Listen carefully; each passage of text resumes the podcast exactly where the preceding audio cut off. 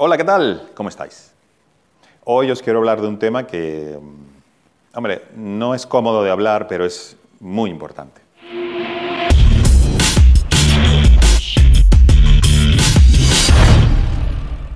Y es la comunicación en crisis, en momento de crisis.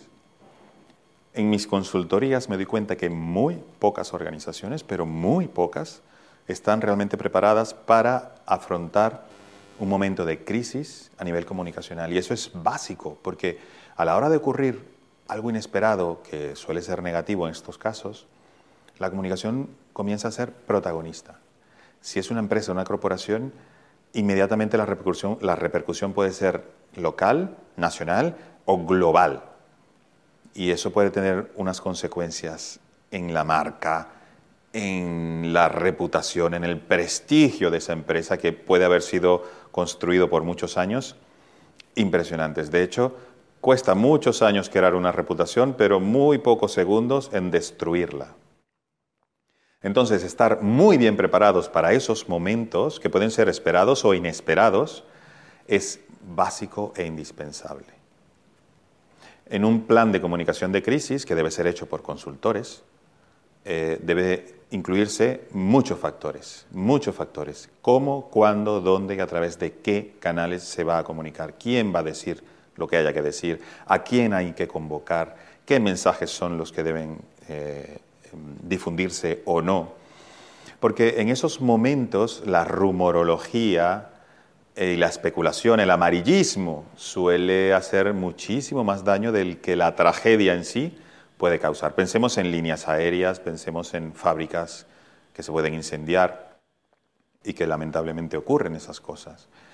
Eh, alguna cadena de comida que tenga alguna crisis porque algún plato salió con algo y lamentablemente eso salió a las redes sociales, se viralizó y de ahí en adelante, amigo y amiga, eso es un problema que no se puede parar porque ya está en las redes sociales y eso no lo controla absolutamente nadie.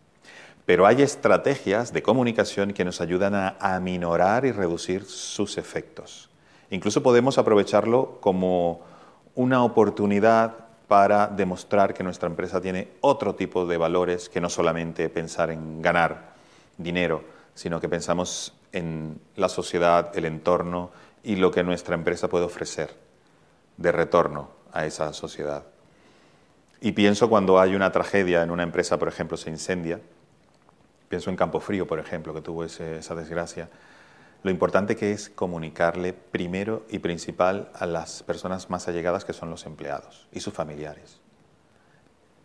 Eh, en el momento de la tragedia, durante la tragedia, después de la tragedia, la comunicación cambia, cambia, cambia y cambia, porque la situación emocional juega un papel importante. Y podemos hacer mucho daño sin quererlo por no decir nada, por decir lo que no se debe decir o por dejar que otro diga las cosas en vez de nosotros, que tenemos la versión oficial. Pero eso no es fácil.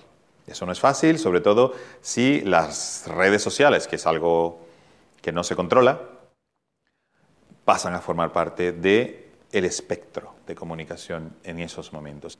Contad entonces siempre con un consultor de comunicación, en este caso comunicación en crisis, que os ayude a crear esos planes, esos planes que son de contingencia, tácticas de comunicación, manuales de procedimiento que nos ayuden en esos momentos que suelen ser bastante complicados para pensar, para razonar, para sentarse con calma, donde ya tengamos todo más o menos especificado, a quién llamar, cómo llamar, cuándo llamarlo, qué acciones hay que tomar, una, dos, tres, cuatro, quinto, quinta, sexta fase, para que todo eso ocurra con el menor daño posible, no solamente a las personas, no solamente a la opinión pública, sino también, por supuesto, a la marca y a la empresa. Muchísimas gracias, un abrazo.